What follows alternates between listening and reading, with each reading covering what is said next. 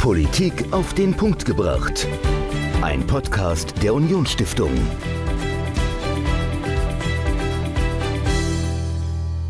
Hallo und herzlich willkommen zu einer neuen Folge Politik auf den Punkt gebracht. Ich bin Dominik, mir gegenüber endlich mal wieder Michael. Michael, du bist ja etwas älter als ich und ich wollte dich mal fragen, vor 30 Jahren durfte man zum ersten Mal in seine Stasi-Akten reingucken. Hast du irgendwann mal, bist du irgendwann mal auf den Gedanken gekommen, mal in die Akte, also ob es für dich eine Akte gibt oder für deine Eltern und ob du da mal reingucken willst? Ja, also ich glaube, es ist relativ unwahrscheinlich, dass es für mich eine Akte gibt, weil ich da irgendwie sieben, acht Jahre alt war. Für meine Eltern ist es, glaube ich, auch relativ unwahrscheinlich. Also ich glaube, meine Mutter ist mal mit dem Zug durch die DDR gefahren, okay. aber ansonsten gab es da, glaube ich, wenig Berührungspunkte. Also man hatte keine Verwandtschaft oder mhm.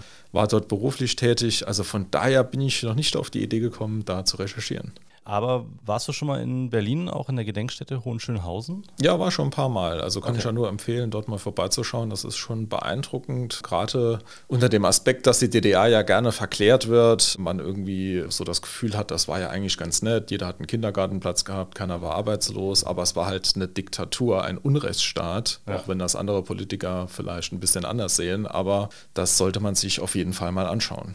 Sollte man absolut. Ich war selbst noch nicht dort, steht aber auf jeden Fall ganz oben in der Liste der Orte, die ich mir auf jeden Fall angucken möchte. Und ich hatte das Glück, bevor ich zur Gedenkstätte jemals kommen konnte, mit dem ehemaligen Direktor zu sprechen. Denn wir hatten Hubertus Knabe, Dr. Hubertus Knabe, den ehemaligen Direktor der Gedenkstätte Hohenschönhausen in Berlin, hier bei uns im Studio zu Gast und haben mit ihm über 30 Jahre Aktenöffnung gesprochen und über die Aufarbeitung der DDR. Michael, worüber haben wir denn mit ihm gesprochen? Ja, also er hat zum einen seine Arbeit dargestellt, er hat auch Einblicke in die SED-Diktatur gegeben, also ja. wirklich ein spannendes Gespräch. Ich meine, ihn kennt man ja auch, also ich kann nur empfehlen, jetzt dran zu bleiben und weiter in den Podcast zu hören. Dr. Hubertus Knabe, ehemaliger Direktor der Gedenkstätte Hohenschönhausen, im Gespräch mit Michael und mir zusammen, also ein Dreiergespräch. Das ganze Interview jetzt in voller Länge. Viel Spaß. Ja, heute ich nicht alleine im Studio, sondern heute mal zusammen mit Michael und einem ganz besonderen Gast, weit angereist aus Berlin, Dr. Hubertus Knabe. Herzlich willkommen hier in Saarbrücken. Hallo. Herr Dr. Knabe, Sie sind von Hause aus Historiker und waren lange beschäftigt als Direktor der Gedenkstätte Hohenschönhausen in Berlin. Was waren denn damals Ihre Aufgaben als Direktor dieser Gedenkstätte? Ja, das ist ja das alte Stasi-Gefängnis gewesen für die gesamte DDR, das Zentralgefängnis, und zwar Untersuchungshaftanstalt. Das heißt, wenn man frisch verhaftet wurde, kam man dorthin und wurde dann dort verhört hm. und schließlich dann meistens auch abgeurteilt.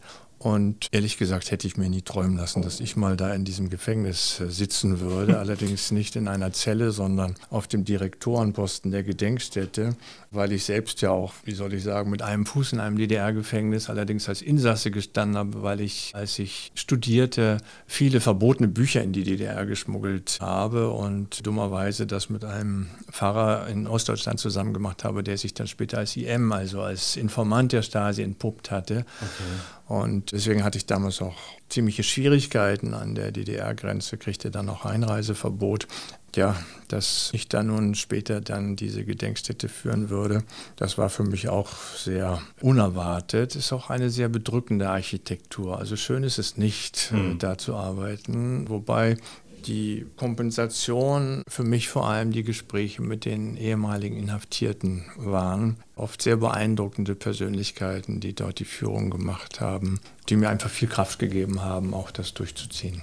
Ja, vor 30 Jahren wurden ja die Akten der Stasi freigegeben, also praktisch für die Öffentlichkeit auch mit zugänglich gemacht. Deshalb waren sie auch hier im Saarland. Wir hatten ja eine gemeinsame Veranstaltung mit der Konrad-Adenauer-Stiftung, mit Dr. Dümmel. Und jetzt gab es ja viele Akten über viele Menschen in der DDR. Und es gab ja auch Akten über Menschen, die nicht in der DDR gelebt haben. Es gab, glaube ich, auch eine Akte über Sie. Haben Sie mal in Ihre eigene Stasi-Akte reingeschaut? Ja, ich war ja bei der allerersten Charge sozusagen dabei, also mit Wolf Biermann und Rainer Eppelmann und anderen im Januar 92 und das werde ich nie vergessen. Also da kriege ich jetzt noch Gänsehaut, weil das schon ein doch merkwürdiges Erlebnis war, wenn dann plötzlich auf solchen Teewagen wurden dann da diese Akten reingeschoben und über mich gab es dann eben so einen Vorgang Kleber so hat die Stasi mich genannt, weil ich auch Aufkleber gedruckt hatte in Bremen, wo ich studierte und die dann in der DDR verteilen wollte. Und da habe ich dann eben auch erfahren, da hat der Stasi-Mitarbeiter schlampig gearbeitet, weil in einem Bericht hieß es, dass der IM seinen Geburtstag gefeiert hätte, dann und dann. Und da war klar, wer der Verräter war, nämlich derjenige, mit dem ich das alles gemacht hatte. Ja, ich habe da auch einiges gelernt. Da gab es dann diese Bestattungs- Berichte. Ich hatte das damals schon gemerkt, dass mir dann manchmal Leute hinterherliefen, als ich noch in die DDR äh, fahren durfte und habe dann so ein bisschen wie im Film dann versucht, die abzuschütteln, in die Straßenbahn gesprungen oder dann in so einer Kleingartenanlage bin ich über den Zaun gesprungen und ihm auch tatsächlich entwischt. Und dann stand in seinem Bericht, dass er die Überwachung abgebrochen hätte. Und seitdem weiß ich, dass man auch Stasi-Dokumente quellenkritisch betrachten muss. Nicht er hat die abgebrochen, ich habe ihn abgeschüttelt, aber das hat er nicht reinschreiben wollen. Also insofern äh, kann ich diese Materie auch ein bisschen aus eigener Erfahrung beurteilen. Und ein unheimlicher Aufwand, den die da getrieben haben. Da gibt es Fotos von mir, die sehr eine, eine bestimmte Ästhetik haben, wenn ich das so sagen darf. Sie sind nämlich immer rund, also es sind eckige Papiere, auf denen die Fotos zu sehen sind, aber die Ecken sind so verschattet, sodass sich eigentlich ein rundes Bild ergibt. Und sie sind immer so aus Hüfthöhe geschossen. Normalerweise, wenn Sie jemanden fotografieren, machen Sie ja auf mhm. Kopfhöhe. Und das ist eben genau das Zeichen dafür, dass das aus der Tasche durch ein kleines rundes Guckloch heimlich gemacht worden ist und deswegen Hüfthöhe und deswegen die Ränder abgeschattet. Genau, ist schon sehr, sehr, sehr beeindruckend, also wenn man da persönlich betroffen ist. Also ich persönlich habe ja manchmal den Eindruck, dass die DDR heutzutage verklärt wird. Also dass man irgendwie Aspekte wie die Kinderbetreuung war nicht schlecht, jeder hatte Arbeit, irgendwie war jeder gleich, es war eine tolle Gemeinschaft. Aber so der Aspekt, dass das eigentlich eine Diktatur war, die Menschen ja um ihre persönliche Freiheit gebracht hat, die Menschen auch an der deutsch-deutschen Grenze ermordet hat, das tritt irgendwie so in den Hintergrund. Also wie wichtig ist dann aus Ihrer Sicht die Arbeit von zum Beispiel der Gedenkstätte nach 30 Jahren Ende der DDR heute noch? Ja, ich habe eigentlich noch eine ganz andere Sorge, nämlich dass die DDR überhaupt keine Rolle mehr spielt als Thema, egal ob positiv oder negativ, dass sie einfach so wegrutscht aus der Wahrnehmung und dann natürlich auch kein Anlass mehr besteht, sich mit ihr näher zu beschäftigen, wenn man gar nicht mehr mit ihr konfrontiert wird. Und die wenigen Äußerungen, die man dann noch so findet in der Öffentlichkeit, die sind in der Tat sehr häufig verharmlosend, insbesondere aus den Reihen der Linkspartei, wenn also auch Frau Schwesig, die Ministerpräsidentin in Mecklenburg-Vorpommern, wenn Sie also sagen, das war kein Unrechtsstaat, da kann ich nur sagen, fahren Sie mal nach Hohenschönhausen und gucken Sie sich mal an, welche Rechte die Häftlinge hatten. Zum Beispiel einen Anwalt hinzuzuziehen oder, wie man das hier so kennt, dann gegen eine staatliche Entscheidung vor Gericht zu ziehen und ein Verwaltungsgericht anrufen zu können. Das alles gab es ja nicht, kein Verfassungsgericht. Die Stasi konnte eben machen, was sie wollte. Und da ist in der Tat, wenn über die DDR gesprochen wird, häufig so ein nostalgischer Beiklang. Und das ist insofern, finde ich, problematisch. Man muss sich nicht mit allen Epochen der Geschichte wirklich auskennen oder beschäftigen. Dafür gibt es zu viele Probleme in der Gegenwart. Aber man muss ja nicht unbedingt dieselben Fehler nochmal machen. Und da gibt es eben doch einige Punkte aus der DDR-Geschichte, die auch für heute sehr wichtig sind. Zum Beispiel dass die Idee, wenn der Staat die Wirtschaft übernimmt oder den Wohnungsbau,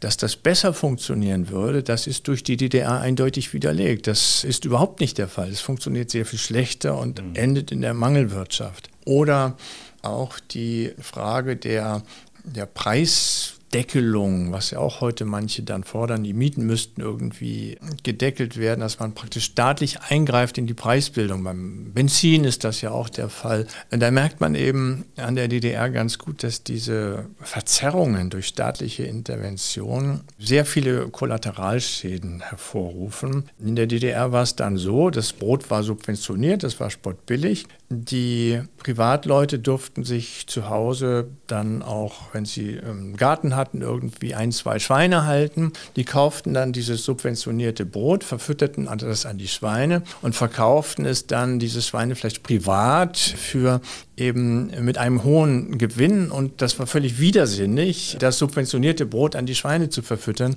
Und das ist eben eine der Folgen dieser Intervention. Es ist viel klüger, das die Preisbildung dem Markt zu überlassen und wenn es eben dann einen Mangel gibt, dann steigen die Preise, aber dann wird auch wieder investiert in diesen Bereich und dann gibt es plötzlich ein Überangebot, dann fallen sie auch wieder. Also das ist auch so ein Punkt, den man aus der DDR, finde ich, mitnehmen kann. Und dann natürlich der vielleicht politisch wichtigste Punkt, dass eine Partei meint, sie hätte praktisch den wissenschaftlichen Weg gefunden für eine gerechte und gute Gesellschaft. Die haben ja immer vom wissenschaftlichen Sozialismus gesprochen.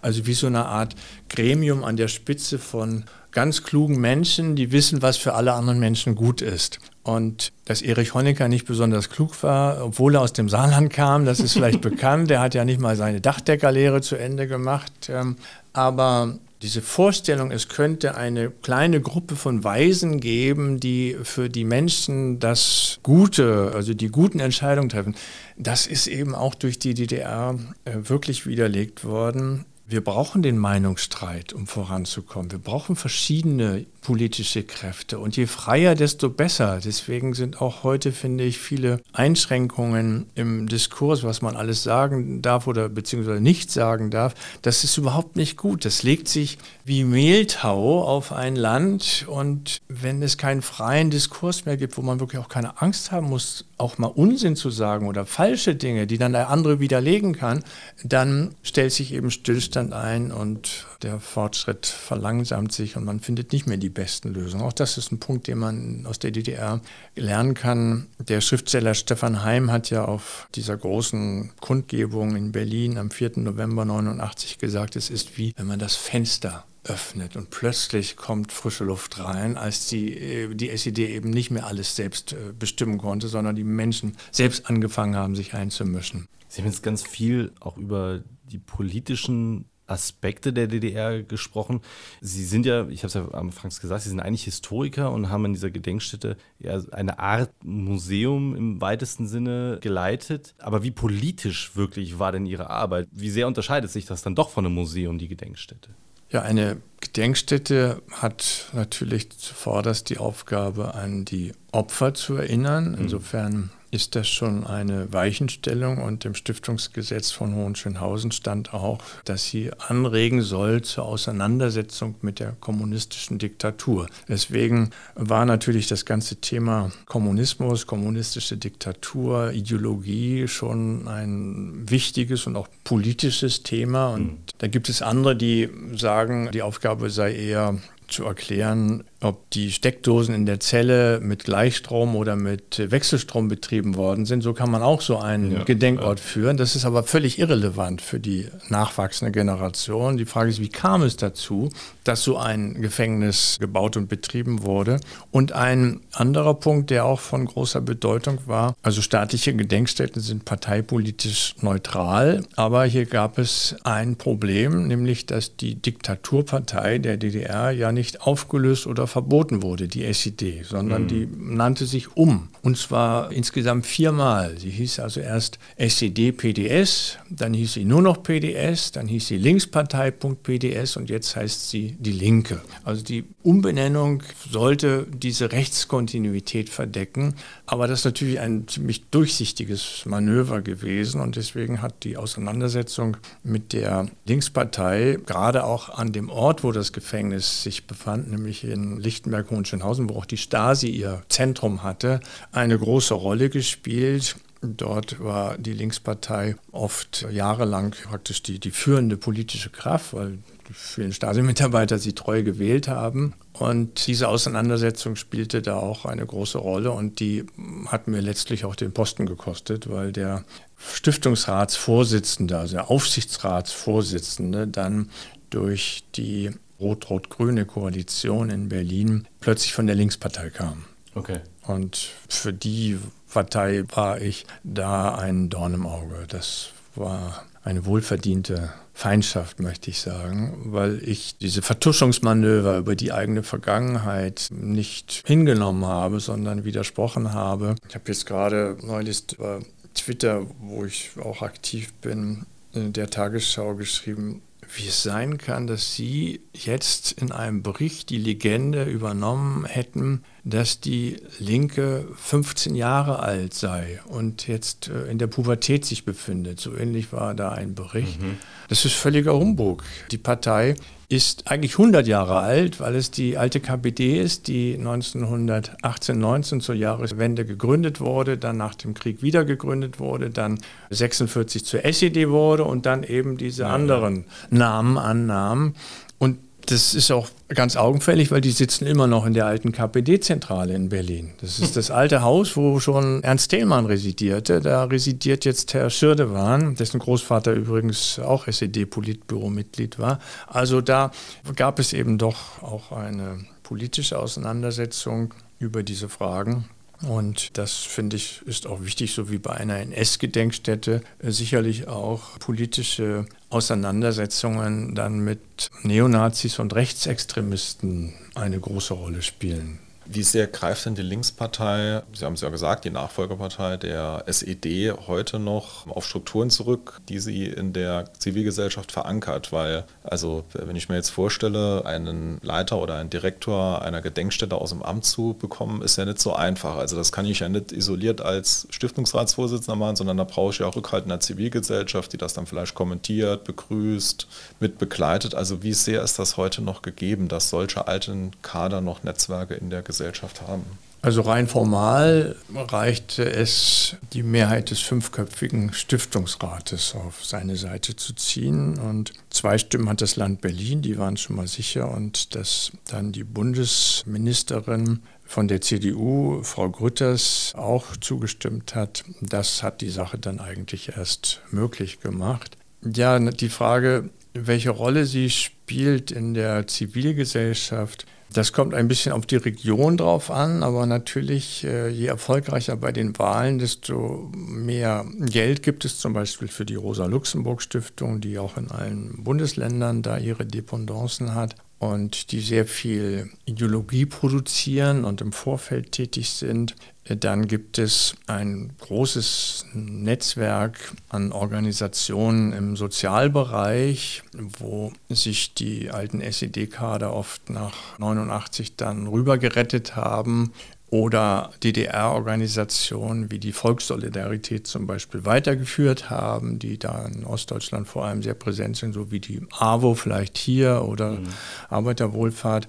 Und da merkt man schon auch durch bestimmte sogenannte Demokratieförderungsprogramme, dass es hier ein Netzwerk an Vorfeldorganisationen gibt, die dann auch die Partei unterstützen. Etwa, das war jetzt in Berlin ein großes Thema, bei einem Volksentscheid zur Enteignung von Wohnungsbauunternehmen, von privaten Wohnungsunternehmen. Dieser Volksentscheid sollte eine Reaktion sein auf, die, auf den Wohnungsmangel und die dadurch erhöhten Mieten, aber war aus meiner Sicht führte völlig in die falsche Richtung, weil es sehr, sehr teuer war. Also es ging dann mehrere Milliarden quasi für den Wohnungsbau verloren, weil man das Geld eben zur Entschädigung der Enteignung äh, zahlen müsste und es entsteht keine einzige zusätzliche Wohnung. Und die Vorstellung, der Staat wäre der bessere Vermieter, ist eben wirklich durch die DDR-Erfahrung widerlegt. Das Wichtige ist eigentlich die Konkurrenz. So wie, ich weiß nicht, ob sich jemand von den Zuhörern noch erinnert, wie es früher war, wenn man zur Post ging, um sein Postsparkonto oder Girokonto was abzuheben. Da gab es immer riesige Schlangen, weil das mhm. Ding eben ein Staatsbetrieb war und die, das spielte keine Rolle. Es gab keine Konkurrenz dafür. Und so ist das eben. Und da spielte die Linkspartei das war ein Zusammenspiel zwischen dieser Volksentscheidsinitiative und der Linkspartei. Und es ging eigentlich vor allem um einen symbolischen Akt, nämlich einen erfolgreichen Angriff auf das Privateigentum zu starten mit der Legitimation der Bürger, die das dann unterschrieben haben oder befürwortet haben. Jetzt haben Sie ja die Linkspartei als Institution, richtig korrekterweise benannt, als Nachfolger der SED. Äh, wie viele ehemalige Stasi-Mitarbeiter oder Informanten haben wir denn überhaupt noch in deutschen Politik, die heute noch aktiv sind? Gibt es da überhaupt Untersuchungen dazu? Wenig. Also ich selbst habe mich immer wieder mit dem Thema beschäftigt, habe das auch in regelmäßigen Abständen überprüft, habe neulich mal die Akte vom Linksparteichef in Mecklenburg-Vorpommern veröffentlicht auf meiner Website, weil der da gerade in Koalitionsverhandlungen stand mit der Frau Schwesig und das dann auch unterschrieben hat, diesen Vertrag, weil man, finde ich, das schon wissen muss, wer da die Regierung ja. jetzt definiert. Und ja, auch in anderen Institutionen trifft man ehemalige Stasi-Mitarbeiter immer wieder mal. Das im Moment vielleicht eklatanteste Beispiel ist der Chef von Nord Stream 2, Matthias Warnig, der ja hauptamtlicher Stasi-Mitarbeiter war. Und jetzt hat sich herausgestellt, dass auch da von dieser Stiftung, dass es da auch einen, einen Kommunikationsverantwortlichen gab, der aus demselben Stall kommt. Die ziehen auch ihre Leute dann so nach. Und das ist so eine Verschworenengemeinschaft. Mhm kann man auch ganz gut an Putin zeigen, der aus seiner Dresdner Zeit seine Kollegen da jetzt im Kreml installiert hat an verschiedenen Positionen. Das findet man immer wieder mal, aber es ist eben auch jetzt schon eine ganze Zeit her, 32 Jahre. Und von daher nimmt es langsam ab, sind viele auch in, in Pension gegangen. Aber es war in den 90er und 2000er Jahren schon ein großes Problem, dass auch im Bundestag diverse Stasi-Mitarbeiter, ehemalige Stasi-Mitarbeiter saßen für die Linkspartei, dass in den Landtagen da diverse Stasi-Mitarbeiter saßen. Und das Merkwürdige ist ja, dass die Auftraggeber, nämlich die SED, die Parteifunktionäre, dass die immer so im Schatten standen und eigentlich keine Beachtung fanden. Und die sind immer noch sehr präsent, auch im Bundestag. Ich habe mhm. das mal ausgerechnet in der Linksfraktion. Der Neuen sind, ich glaube, ein Viertel der Abgeordneten frühere SED-Mitglieder und oft auch dann auch Funktionäre gewesen. Gregor Gysi zum Beispiel war ein hohes Tier als Chef aller DDR-Rechtsanwälte oder auch in Thüringen diverse frühere hauptamtliche SED-Funktionäre, die da jetzt die Regierungspolitik mitbestimmen. Insofern ist das Problem also noch nicht erledigt. Der mhm. Drache hat noch viele Köpfe. Welche, welche Gefahr geht dann von denen, oder kann man überhaupt sagen, dass von denen eine Gefahr in irgendeinem Sinne ausgeht? Ja, sie beeinflussen natürlich das Meinungsklima. Ich habe gerade jetzt vor ein paar Tagen gesehen, dass da eine Abgeordnete aus Thüringen zu Russland kurz vor dem Parteitag der Linkspartei erklärt hätte, dass sich die linken Wähler jetzt langsam klar machen müssten, dass Russland auch ein imperialistisches Land sei, so wie England und alle anderen europäischen Länder. Also da merkt man, da ist noch sozusagen das alte Feindbild sehr mhm. präsent, dass also die westlichen Länder sind alles Imperialisten. Nicht? Wobei ich nicht weiß, dass Liechtenstein ist mir neu, dass das zum Beispiel ein imperialistisches Land war. Ja, da die Engländer ermöglichen jetzt vielen Bewohnern oder Einwohnern von Hongkong in ein freies Land umzusiedeln, also sprich äh, Staatsbürger Großbritanniens zu werden und nicht irgendwie der kommunistischen Diktatur ausgesetzt zu sein. Also schon und sorgten jahrzehntelang dafür, dass da Pressefreiheit herrschte. Ja. Äh, in Hongkong, das jetzt leider vorbei ist.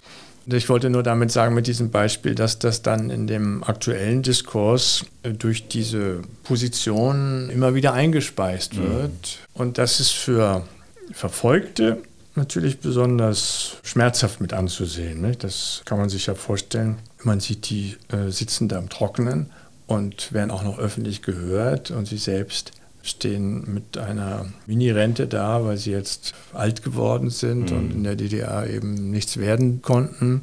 Die Rentenansprüche der DDR-Funktionäre wurden ja ursprünglich abgesenkt auf das Durchschnittsniveau einer DDR-Rente und das wurde dann vom Bundesverfassungsgericht gekippt, sodass die jetzt alle ihre Spitzenrenten, ihre privilegierten Altersbezüge aus DDR-Zeiten in Euro ausgezahlt bekommen.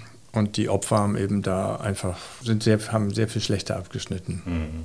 Um jetzt dem Vorwurf zu entgegnen, dass bei der Kritik an den ehemaligen SED-Mitarbeitern und Stasi-Mitarbeitern immer nur gegen Ostdeutsche geht. Es gab ja auch viele Westdeutsche, die dem DDR-Regime auch nahestanden und mit ihm auch zusammengearbeitet haben, kooperiert haben. Gibt es denn da auch Personen, die heute in der deutschen Politik aktiv sind, denen man solche, eine solche Vergangenheit auch nachweisen kann über die entsprechenden Akten?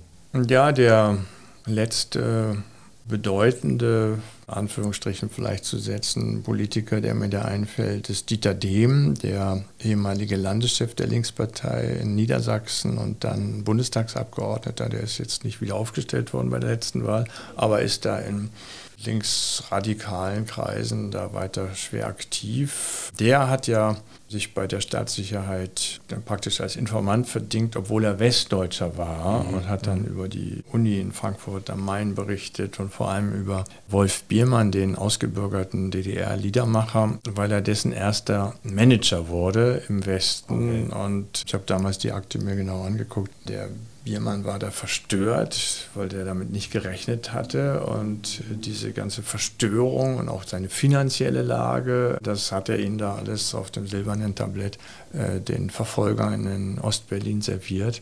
Das ist so ein Beispiel.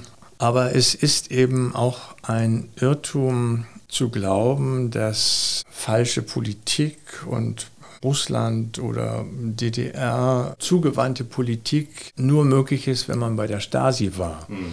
Ich habe mich ja jetzt in letzter Zeit intensiv mit Olaf Scholz beschäftigt, der ein, wie soll ich sagen, extremer Feind der NATO war als stellvertretender JUSO-Vorsitzender und der sich, wie ich zu meiner eigenen Überraschung dann in den Archiven feststellte, da in der DDR ein- und ausging. Und zwar ohne Zwangsumtausch und ohne Zollkontrolle mit besonders bevorzugter höflicher Abfertigung, weil er da mit den FDJ-Funktionären kollaborierte, muss man schon fast sagen. Da gibt es also gemeinsame Erklärungen dann zwischen FDJ und Jusos, wo sie sich gegen die USA, gegen die NATO, gegen die Nachrüstung, also das, was wir jetzt im Grunde wieder diskutieren, mhm. der Westen muss gegen die Aggression des Kremls, der muss irgendwie gegenhalten. Und das war damals ganz ähnlich. Die richteten plötzlich lauter Raketen auf Europa, auf Westeuropa und die marschierten in Afghanistan ein. Ganz ähnliche Lage wie jetzt. Und der Westen sagte dann, also da müssen wir irgendwas gegenhalten und haben dann auch Raketen äh, stationiert. Und Olaf Scholz war einer der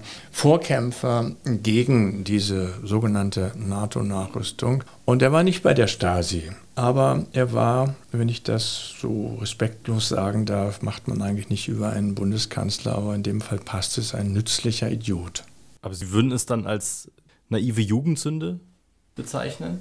Nein, das ist schon Programm vieler Jungsozialisten und ja, regierungskritischer Kreise, würde ich mal sagen, im Westen gewesen, nach dem ziemlich schlichten Motto, der Feind unseres Feindes ist unser Freund. Mhm. Und der Hauptfeind war die eigene Regierung. Und die wurde eben lange Zeit von der CDU vor allem dominiert. Und deswegen verbündete man sich eben mit dem vermeintlichen Gegner dieser Regierung. Das war damals eben der Warschauer Pakt. Und da war man ja auch ziemlich erfolgreich. Ich weiß nicht, ob sich da noch äh, der ein oder andere Zuhörer daran erinnert. Der Krefelder Appell gegen die NATO-Nachrüstung wurde alles aus Ostberlin gesteuert und bezahlt, was damals allerdings keiner wusste oder jedenfalls nur vermuten konnte. Und diese Initiativen äh, wurden dann eben von Jugendorganisationen in Westdeutschland massiv gefördert. Und Scholz war einer der ganz wichtigen dabei, weil er in dieser Friedenspolitik, das war sein Thema sozusagen. Mhm. Andere beschäftigten sich mehr mit Gewerkschaften oder so, aber er war eben in dieser, gegen diese NATO-Politik derjenige, der da der Vorkämpfer war und auch bei den Liberalen gab es eine Jugendorganisation, die wurde dann auch irgendwann ausgeschlossen quasi, die auch dann immer in die DDR fuhren. Da gab es dann so äh, Jugendlager, wo auch Olaf Scholz war und wo man dann eine Woche lang Rotlichtbestrahlung bekam, so hieß das in der DDR, wenn man also indoktriniert wurde. Und das Irritierende ist im Nachhinein, die fühlten sich auch unheimlich gut dabei. Die mhm. dachten, sie sind irgendwie besonders kritisch und das ist jetzt ein besonders mutiger Schritt, da diese Gespräche zu führen. Es war schlichte Kumpanei mit den Vertretern einer Diktatur. Und zur selben Zeit wurden die Friedenskämpfer in der DDR, die sich zum Beispiel gegen den Wehrkundeunterricht zur Wehr setzten, in der DDR wurde man ja schon in der Schule auf das Feindbild Westen trainiert. Die saßen im Gefängnis, während Olaf Scholz mit Egon Krenz konferierte, dem damaligen ZK-Sekretär für Sicherheit. Verrückt dieses Freund-Feind-Denken des Kalten Krieges. Haben Sie Angst, dass jetzt durch den Krieg, den wir jetzt auch schon öfter angesprochen haben in der Ukraine und die damit einhergehende Aufwertung von Verteidigungs- und Sicherheitspolitik in Europa, dass dadurch so ein Freund-Feind-Denken auch wiederkehrt und damit einhergehen vielleicht auch Stasi-Methoden der Überwachung, von welcher Seite auch immer? Offen gestanden habe ich eher Angst, dass diese Naivität zurückkehrt. Okay. Ich habe das ja in meinem nicht mehr ganz kurzen Leben ein paar Mal erlebt, dass zum Beispiel die Naivität gegenüber der DDR, ich war ja regelmäßig auf den DDR-Forschertagungen, da war die Rede von, die DDR sei die zehntstärkste Industrienation der Welt. Das haben die geglaubt. Die Wissenschaft, das wurde dann wissenschaftlich belegt, so vertreten. Und auch eben gegenüber Russland, das haben wir auch in den letzten Jahren erlebt, das ist ein KGB-Mann der ist groß geworden äh, mit der Erfahrung, ich werde dafür belohnt. Ich bin besonders gut in meinem Job, wenn ich lüge, betrüge, täusche und andere dazu bewegen kann, zu lügen und zu täuschen. Ich habe mich da länger mit beschäftigt, mit seiner Zeit in Dresden. Da gibt es ja auch ein paar Dokumente, als er beim KGB dort äh, war, wie er dann versucht hat, Westdeutsche anzuwerben, zum Verrat zu bewegen. Und das läuft eben normalerweise mit Täuschung. Und das muss man einfach zur Kenntnis nehmen und sich darauf einstellen. Mit einem KGB-Agenten kann man nicht so sprechen, wie wir beide jetzt miteinander, wir drei miteinander sprechen, wo man erstmal ein gewisses, ein gewisses Vertrauen sich entgegenbringt, wo man, wenn jemand was sagt, dann denkt man, der meint das auch so. Das ist ja sozusagen das Grundprinzip menschlichen Zusammenlebens, dass man auch das, was jemand sagt, irgendwie erstmal glaubt. Und wenn sie was versprechen oder wir uns auf irgendwas einigen, dass sie sich dann auch daran halten. Das gehört auch zum menschlichen Zusammenleben. Das ist eben im Fall Russlands, äh, kann man das überhaupt nicht äh, voraussetzen, sondern da muss man sich einfach gegen äh, gewärtig sein, dass hier ein KGB-Mann ein, eine Weltmacht führt mit Atomwaffen. Und die einzige Sprache, die diese Leute verstehen, ist die der Macht und der Gewalt. Und meine Sorge ist deswegen eher, dass die Naivität gegenüber Russland zurückkehrt, über kurz oder lang. Wenn die Leute die Nase voll haben von diesem Krieg, da nichts mehr davon wissen wollen und es ist auch alles furchtbar teuer und die ganze Wirtschaft geht da den Berg runter, dass sie dann wieder bequem werden und denken, man kann das Problem dadurch lösen, dass man nichts tut. Aber jeder, der die Geschichte von solchen Diktaturen mit imperialen Gelüsten kennt, weiß, dass Nachgeben dazu führt, dass noch mehr dann Bedürfnisse oder Ansprüche geweckt werden. Und ja, sie wollten ja ein bisschen darauf hinaus, so eine Art moderner Überwachungsstaat. Ich sehe das eher so in anderen Bereichen, mehr so im, im privaten Leben, wo ja einfach unheimlich viele Daten inzwischen erfasst werden, mit denen man alles Mögliche machen kann. Da kann man vielleicht nur auch den Zuhörern mitgeben, den Rat, da einfach ein bisschen vorsichtiger zu sein. In der DDR gab es so ein paar Grundregeln. Also wenn man wirklich Dinge besprach, die niemand wissen sollte und insbesondere die Stasi nicht, machte man entweder das Radio an oder den Wasserhahn oder noch besser, man ging vor die Tür, raus irgendwo hin. Und dann nimmt man natürlich heutzutage auch nicht das Handy mit, sondern das lässt man zu Hause oder wie es Snowden gemacht hat, man legt das Handy in den Kühlschrank, weil es dann in einem Metallkäfig keine Strahlen mehr entsenden kann und auffangen kann.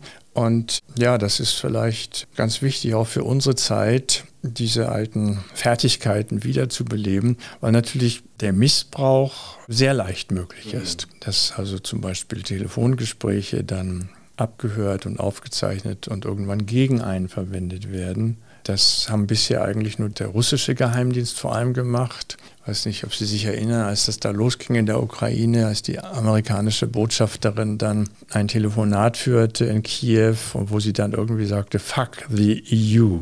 Und das wurde dann plötzlich veröffentlicht, dieses Telefonat, weil das offensichtlich der russische Geheimdienst mitgehört, mitgeschnitten und dann irgendwie über irgendwelche Wege veröffentlicht hat. Da muss man einfach aufpassen. Ich kann mich noch erinnern, in Westdeutschland wurden früher Telefongespräche von einer Stadt zur anderen über Richtfunk übertragen. Das heißt, wenn man von München nach Hamburg telefonierte, ging das über die Luft, über Richtfunk. Da hieß es immer, das ist absolut abhörsicher. Als ich dann in der Stasi-Unterlagenbehörde arbeitete, sah ich dann die ganzen Mitschnitte dieser Telefonate. Die brauchten nur die Antenne hochzumachen und dieselben Signale auffangen wie die Post in München oder Hamburg. Und deswegen also viele Telefonate von Helmut Kohl, von anderen Mitgliedern der Bundesregierung, vom Verfassungsschutz. Das findet sich da alles in den Stasi-Akten. Deswegen waren die auch so in Panik 1990, dass das irgendwie an die Öffentlichkeit gelangen könnte. Ja, also ich hätte vielleicht noch eine Frage oder genau eine Anregung. Und zwar, Sie haben ja auch einen Podcast und einen YouTube-Channel. Vielleicht können Sie uns da noch was dazu sagen. Ja, also ich habe erstmal mit einer Website angefangen, weil mich geärgert hat, dass im Internet alle möglichen Leute über mich schrieben und äh, eigentlich nirgendwo die Möglichkeit bestand, sich ein eigenes Urteil zu bilden. Deswegen habe ich alle meine Texte von Taz bis Tischis Einblick hochgeladen innerhalb von 40 Jahren, die ich da so geschrieben habe. Und das war für mich auch interessant zu sehen, weil ich mich eigentlich nicht verändert habe. Die Medien haben sich ziemlich verändert in der Zeit. Und das ist das eine und hubertus-knabe.de nach mir benannt. Und ich habe dann angefangen auch mit einem Podcast, wo ich so Longseller gewissermaßen bespreche. Also zum Beispiel, wo das SED-Vermögen eigentlich abgeblieben ist, wie die das gemacht haben, das zu beseitigen. Oder wer eigentlich von den Führern aus der DDR überhaupt ins Gefängnis musste und warum es eben kaum jemand am Ende erwischt hat, das habe ich da nochmal beschrieben, auch in einem Podcast. Und dann wollte ich auch mal ein bisschen mit Video experimentieren und habe dann so eine Serie angefangen, Verlorene Orte. Da gehe ich also irgendwo hin, was mich auch selber interessiert, meistens irgendwie mit DDR-Bezug und äh, gucke mir das an und, und erzähle da ein bisschen, was da früher so los war. Und jetzt gerade vor zwei Wochen habe ich da einen Rundgang veröffentlicht. Klein Moskau bei Berlin heißt das. Und da war ich im ehemaligen Hauptquartier der Roten Armee in Ostdeutschland, in Wünsdorf. Und das hat mich schon echt beeindruckt und es hat ja auch eine gewisse Aktualität. Wie ist das, russisch oder sowjetisch besetzt zu sein? Die hatten da eine ganze Stadt mit einem eigenen Bahnhof. Da ging einmal am Tag ein Zug nach Moskau. Ich habe dann den Bahnhof gesucht mit dieser kyrillischen Aufschrift. Wünsdorf stand da dran in kyrillischen Buchstaben. Und da steht da alles leer, riesige Flächen. Und das hat auch dann noch eine doppelte Geschichte, weil früher die Nationalsozialisten dort das Oberkommando der Wehrmacht hatten. Und das wurde dann von der sowjetischen Armee praktisch übernommen. Und das kann man da also alles, habe ich dann so ein bisschen versucht, in einer halben Stunde abzuschreiten. Das ist eigentlich viel größer, müsste man noch viel mehr zu machen. Aber das ist eigentlich ganz schön, um auch andere Leute, die mal schnell so auf dem Handy irgendwie sich was angucken wollen, zu erreichen und nicht unbedingt nur lesen und Texte äh, lesen wollen. Alle Infos findet ihr natürlich in unseren Show Notes. Da werden wir alle Links reinsetzen zur Homepage, zum Podcast und natürlich auch zu den YouTube-Videos. Und ich sage herzlichen Dank für das Gespräch. Es war sehr spannend, sehr interessant und ja, Ihnen weiterhin viel Erfolg mit der Aufklärungsarbeit, die Sie ja weiterhin leisten, gegen die Naivität, die hoffentlich nicht wieder überhand nimmt. Herzlichen Dank, Herr Dr. Knabe. Danke auch. Vielen Dank für die Einladung. Dr. Hubertus Knabe, der ehemalige Direktor der Gedenkstätte Hohenschönhausen in Berlin, zu Gast hier bei uns im Haus der Unionsstiftung in Saarbrücken zum Thema DDR 30 Jahre Aktenöffnung der Stasi-Akten und über die Aufarbeitungsarbeit, die er geleistet hat und immer noch leistet. Und ihr könnt uns bewerten, ihr könnt uns sagen, wie gut ihr diesen Podcast findet, wie gut ihr uns findet. Bewertet uns auf den Plattformen, egal wo ihr diesen Podcast gerade hört, egal ob bei Apple oder bei Spotify oder wo auch immer. Bewertet uns, sagt uns, ob wir das gut machen oder ob wir das nicht so gut machen. Eure Meinung ist uns auf jeden Fall wichtig. Und ja, also leitet den Podcast gerne an eure Freunde weiter. Also überlegt mal, wer in eurem Bekannten, in eurem Freundeskreis äh, sich für den Podcast interessieren könnte. Leitet es gerne per WhatsApp weiter oder macht einfach eine Instagram-Story, wenn es euch gefällt. Würde uns auf jeden Fall sehr, sehr am Herzen liegen, wenn ihr das machen würdet. Und wir hören uns dann nächste Woche wieder. Dann geht es um Charisma in der Politik und mehr dazu nächsten Sonntag hier bei Politik auf den Punkt gebracht. Bis dahin. Ciao.